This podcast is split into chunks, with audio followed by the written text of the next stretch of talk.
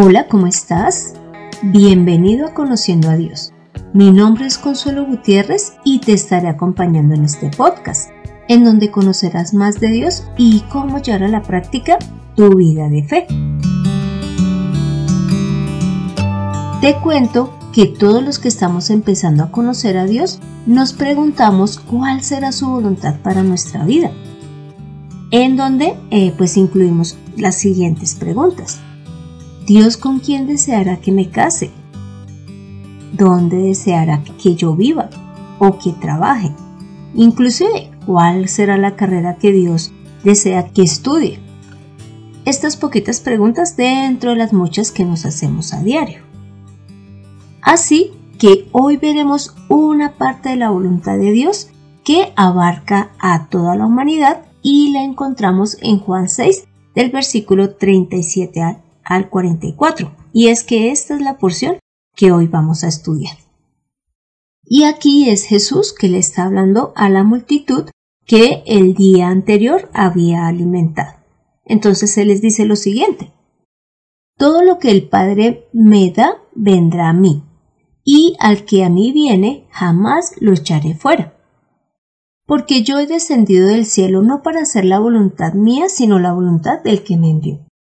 Y esta es la voluntad del que me envió, que yo no pierda nada de todo lo que me ha dado, sino que lo resucite en el día final. Esta es la voluntad de mi Padre, que todo aquel que mira al Hijo y cree en Él tenga vida eterna, y yo lo resucite en el día final. Entonces los judíos murmuraban de él porque había dicho, Yo soy el pan que descendió del cielo, y decían, ¿no es este Jesús, el hijo de José? ¿No conocemos a su padre y a su madre? ¿Cómo es que ahora dice, he descendido del cielo? Jesús respondió y les dijo, no murmuren más entre ustedes, nadie puede venir a mí a menos que el Padre que me envió lo traiga y yo lo resucite en el día final. Entonces, como puedes escuchar, esta porción habla todo el tiempo de cuál es la voluntad de Dios. ¿Y qué significa voluntad? Pues voluntad es el deseo que tiene alguien o lo que esa persona desea. En este caso la voluntad de Dios primero es entregarnos a Jesús. Y eso significa que Dios lo hace todo es a través de Él. Mira que en el versículo 44, que fue el último que leímos, Jesús dijo, nadie puede venir a mí a menos que el Padre que me envió lo traiga. Entonces, esto también es algo que debe de significarnos tranquilidad. Y es que si hemos llegado a Jesús, es porque el mismo Dios nos acercó a Él.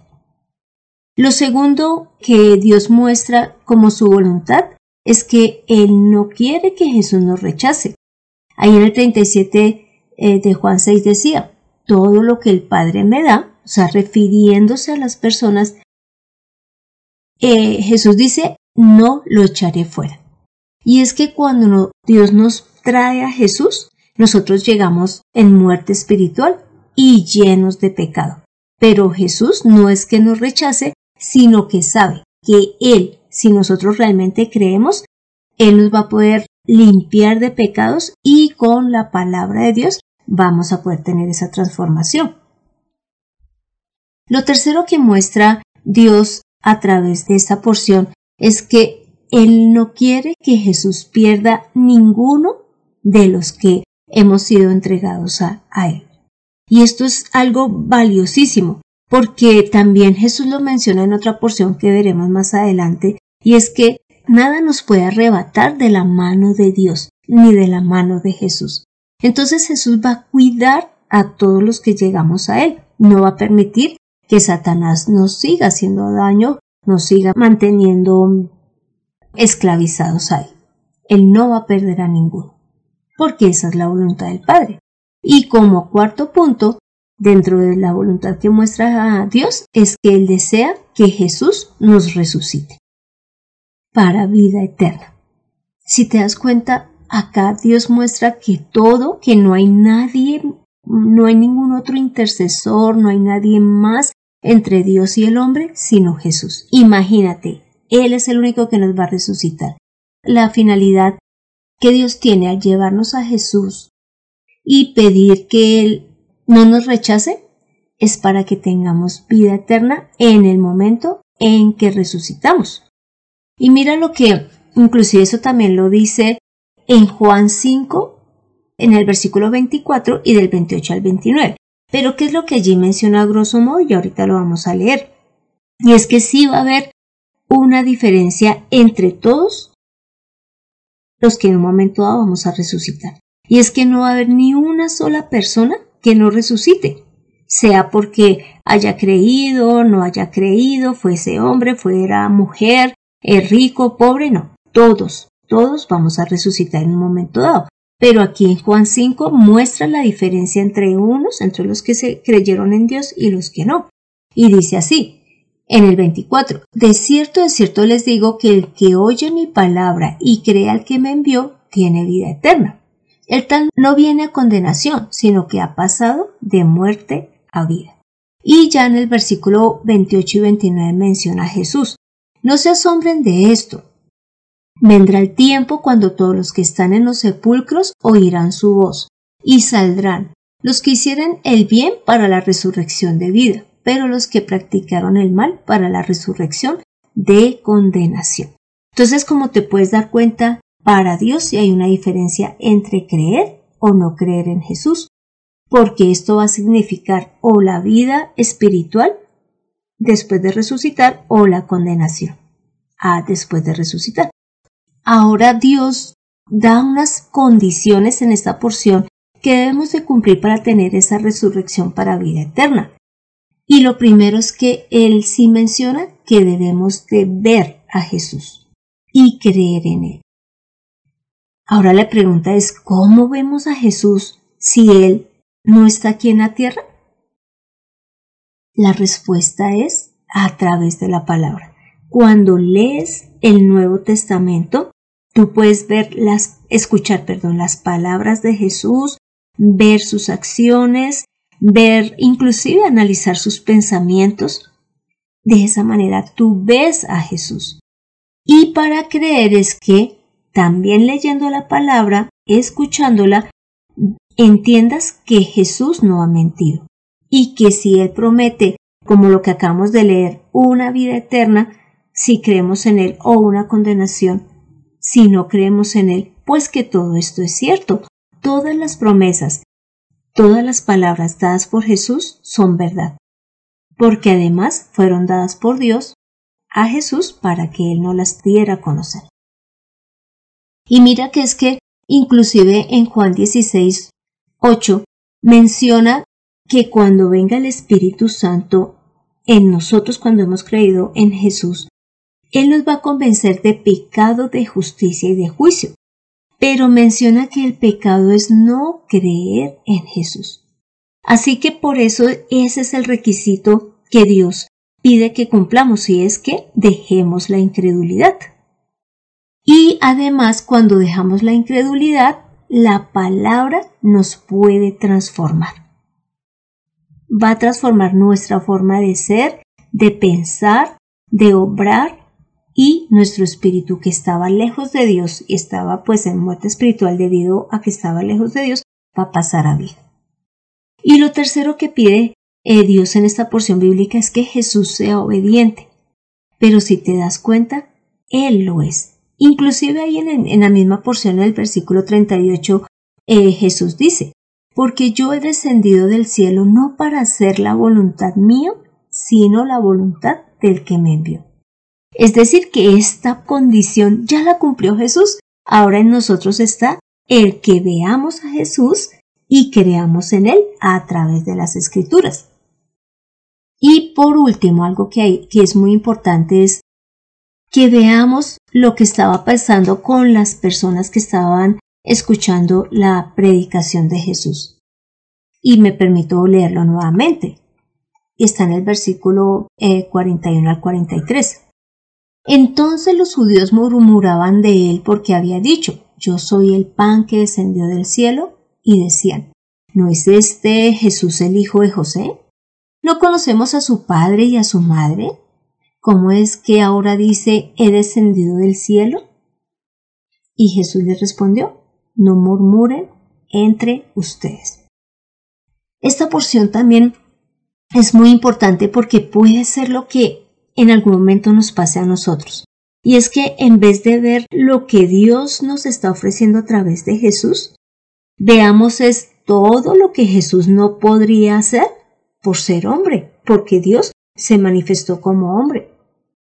Y así que estas personas estaban cayendo en el pecado que Dios menciona y es en que no creían en Él. Y nosotros debemos de tener ese cuidado, que no estemos por la incredulidad perdiendo la oportunidad de tener la vida eterna. En esta porción bíblica se menciona tres veces la resurrección. Y quiero decirte, si tú eres una persona nueva o una persona que no cree en Dios, y es que la resurrección sí existe, porque el mismo Jesús la mostró en las escrituras, lo menciona, y es que Él murió, pero al tercer día resucitó, demostrando que este acto es real y que nosotros vamos a resucitar, no para que nos vean acá en la tierra, sino vamos a resucitar para ir camino al cielo o a esa condenación eterna. Así que no dudemos, no dudemos en la resurrección, no dudemos en la vida eterna, porque es más real que cualquier otra cosa que nosotros podamos ver.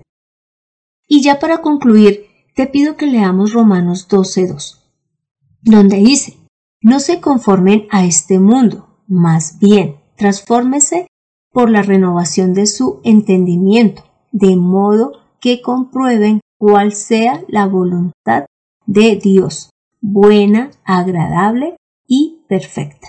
Entonces, con la palabra de Dios es que vamos a tener esa transformación de nuestra mente, de nuestros pensamientos y podremos entender esta voluntad de Dios, que hoy hemos visto solo una porción donde habla de la voluntad y vemos que es buena, agradable y perfecta.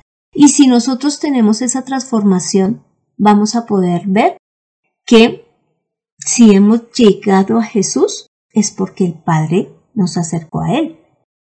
Que independiente de cómo hayamos obrado, si Dios nos acercó a Jesús, Jesús no nos va a rechazar. ¿Por qué? Por lo que ya vimos. Vamos a ser transformados por la palabra y Él nos va a limpiar con su sangre. Y que Además, lo que Dios desea es que tengamos resurrección para vida eterna. Dios lo que menos desea es condenarnos y nos está dando la oportunidad, guiándonos hacia el único que nos puede resucitar y es Jesús. Entonces, la invitación es a que busquemos conocer cada día más de Jesús y creer en el mismo Dios. ¿Por qué? Porque esto es lo que nos va a ayudar a lograr algo que nos va a permitir estar eternamente sin sufrimiento. Es verdad que acá puedes estar pasando situaciones demasiado difíciles, pero si tú tienes la fe en Dios, primero, Dios te va a obrar en esa situación difícil que tienes, pero además te está garantizando la vida eterna. Así, te pido que me acompañes a esta oración final. Santo Dios, gracias por mostrarnos tu voluntad la cual es buena, agradable y perfecta. Gracias porque hoy nos enseñaste que tú lo que deseas es que tengamos esa vida eterna, que nuestra resurrección no sea para condenación. Y además nos has mostrado que enviaste a Jesús para que todo se ejecute a través de él. Y gracias Jesús, porque tú obedeciste al Padre en todo. Y podemos tener la certeza de que no nos vas a dejar perder en este camino de fe. Dios, te pedimos perdón por nuestra incredulidad, porque muchas veces eh, metemos nuestros pensamientos y te vemos solamente o vemos a Jesús solamente como un hombre, incapaz de alimentarnos espiritualmente, incapaz de darnos el perdón de pecados, incapaz de darnos la vida eterna. Perdónanos, Señor, y ayúdanos a entender que si tú lo has dicho, es verdad. Padre, y ayúdanos también a llevar el mensaje, estas buenas nuevas, a los demás. Te lo pedimos en el nombre de Cristo Jesús. Amén. Así que tomemos la mejor decisión, conozcamos a Jesús y creamos en todas sus promesas. Aprende a servir al Señor en Conociendo a Dios. Y este fue el episodio 129, en donde vimos parte de la voluntad de Dios, que abarca a toda la humanidad y que la condición para que esa voluntad, que es vida eterna, se cumpla es que busquemos conocer a Jesús a través de las escrituras y creamos en Él. Así que te animo para que leas Primera de Juan capítulo 5, versículo 5 y Juan 3 del 16 al 21. Así que te doy las gracias por escuchar este podcast mientras te estás inscribiendo en la carrera que deseas estudiar o mientras realizas las labores del hogar. Y no olvides darle like para que más personas puedan escuchar este podcast y de esta manera conocer la voluntad de Dios. Y si deseas que tratemos algún tema en especial, no dudes en dejarme tu solicitud en el correo de mirtaconsuelog.com o en el WhatsApp. Y además quiero que sepas que estaré gustosa de desarrollar el tema que tú necesites. Soy Consuelo Gutiérrez, tu compañera en este camino quiero darle las gracias a José Luis Calderón por la edición de este podcast. Creamos en Jesús y esto nos dará la vida eterna. Nos vemos en el próximo episodio.